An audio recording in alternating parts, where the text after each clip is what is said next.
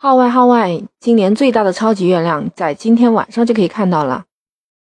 嗨，我是 Lisa，我就知道你肯定说这有什么稀奇的？自从有了多媒体呀，我经常能见到说这个超级月亮，好像基本上每年都有。哎，你说对了，确实每年都会有啊。但是我说的是，我们今年最大的超级月亮就在今天晚上哦。你下了班晚上回家，美美的吃好饭，就可以看到月亮升起来了。今年的最佳观测时间就是在七月十三日的五点之后到七月十四日的凌晨两点嘛，这也是在北半球自二零零八年以来的地平高度最低的一次满月。七月十三，今天晚上十七点以后，月亮运行距离地球全年最低低点只有三十五万七千三百七十二千米。也就是这个时候，月亮你看到的时候是最大的，所以我特意发了今天这个音频，希望大家可以有空去看一下。因为到明天凌晨就基本上是慢慢的就缩小了，说是我们全国各地都能够顺利的观测到，而且还不用什么专业的什么高倍望远镜，我们普通望远镜或者是普通肉眼都能观测得到。哎，说到这个观测天文呢。在我们国家，古代很早就有人开始系统的观测天文现象。其实从汉代起就设置了专门观测天文现象的部门，叫司天监。你看那古装片里面不是经常有这个部门，就是帮助皇帝啊，就是预测有什么事儿发生啊，或者是有没有谁暴乱呐，或者是哎看一下五谷丰登啊。最开始也主要还是因为用于农业吧。以前汉代就是这个样子，但后来少数民族入主中原以后，建立了金、元、清，也是有这个部门的，可能名称不一样，但职能都差不多。他们每天都有受过专门训练的人观测星象，并且将观测的结果详细记录下来，定期还要交国史馆封存的。而历朝历代的天文志呢，就是根据这些原始的观测记录写成的。可信度非常的高，哎，曾经就有一部叫《经史天文志》，里面记载，太宗天会十一年五月乙丑，月乎失行而南，清之复故。翻译成白话文就是说，金太宗天会十一年，公元一一三三年，这个时候，农历五月乙丑日，月球的运行啊，忽然偏离了正常轨道，转向了南方。不一会儿，月球又回到它正常的轨道上来了。这条记载不同于其他的野史传说啊，因为它是堂堂正正出现在国家的正史当中的，那说明它的可信度是很高的。哎，你说这是什么情况啊？月亮怎么会跑？一会儿跑到南边去，一会儿又还跑回来了。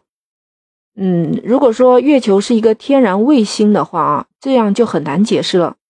但是如果月球是受控制的一种人造物的话，那这样就比较好理解了。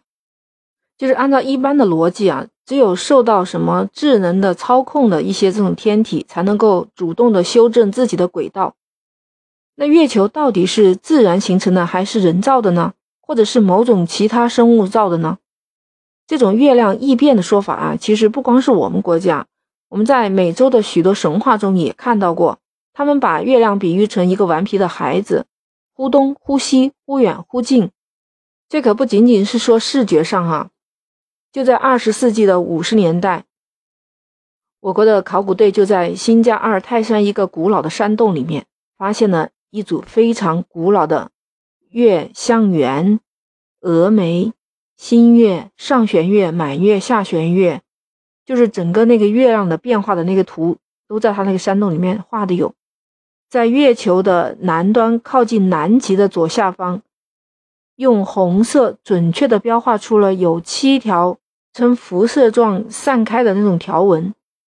哎，科学家们就拿着高倍的望远镜对着月亮去研究，还确实发现了一些端倪，说可以看到月亮上的这些辐射状的条纹，它们跟那个陨石撞击导致的这些条纹，但是我们肉眼当然是看不出来的。可是要知道啊，这些画是被放在了几万年以前的这个石洞里面，那时候根本就没有什么所谓的望远镜、高倍望远镜，那他们是怎么看到月亮上的这些辐射状的条纹的呢？也许唯一合理的解释就是，曾经月亮真的离我们很近。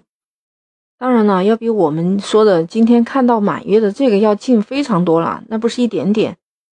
说有个民族有个古代的传说，在远古时代啊，他说天上只有星星和太阳。那时候啊，夜空漆黑如墨，每每晚上的时候啊，整个大地就被恐惧笼罩着，人和其他的动物都一样，都躲到自己的住处里面。那么有一天晚上，天空中就突然来了一个大的、热烘烘的、长着七棱八角的，像一块大山一样的大石头，是一个巨大的石头，它还放射着毒热的光芒。那个族人的这个传说啊，其实就是讲的月亮的由来。我听上去感觉就是看到了一个 UFO。难道这个月球真的是一种？人造的或者是什么别的东西造出来的吗？说到这个少数民族的神话，其实它也展示了月亮的运行轨道是有很大变动的。神话中讲述的月球离地面非常的近，哈，能说到这个少数民族的神话，其实它也展示了月亮的运行轨道是有很大变动的。神话中讲述的月球离地面非常的近，哈，能看到什么七棱八角。那月球表面凹凸不平嘛，就是让古人呢就误以为它是一个会发光的大石头。如果月亮可以离地面那么近，它的运行就违背了我们所学的叫万有引力的规律。任何自然的天体都会有被地球吸引。按照这种结论的话，那月亮为什么能安然的活到了现在呢？没有被吸过来呢，反而是离地球越来越远，停留在今天的这个位置上，说明这月亮有点像飞船一样，可以就是说自如的改变自己的飞行姿势啊，适应不同的运行轨道和引力的变化。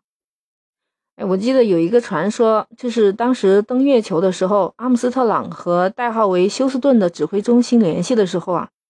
突然就吃惊的说了一句：“他说这些东西大的惊人，天哪，简直难以置信！我要告诉你们，这里有其他宇宙飞船，他们排列在火山口的另一侧，他们在月球上，他们正在注视着我们。”一阵沉默，这个时候电讯信号突然中断，不是我的网络断了。阿姆斯特朗到底看到了什么呢？真的，这是一个很奇特、很令人费解的事情。从阿波罗八号开始，到十号、十一号、十六号、十七号，都曾经目击过啊，拍摄过有那个月亮的表面不明飞行物的那种照片。甚至早在一九六六年的美国的月球轨道环形飞行器二号就发现了，在月表面有一些排列有序的十二到二十三厘米高的塔状建筑物。在这之后啊，前苏联的宇宙飞船也发现了这些建筑物。到底是怎样一个存在？我觉得真的还是一个谜。这么多年了，我们还没发现，全世界的科学家都在努力的去寻找答案。你也可以开动脑筋，发散思维。有想说的，就可以在我的评论区给我留言呢。那我们今天就聊到这儿，欢迎点击订阅我的离奇怪论。我们下期见，拜拜。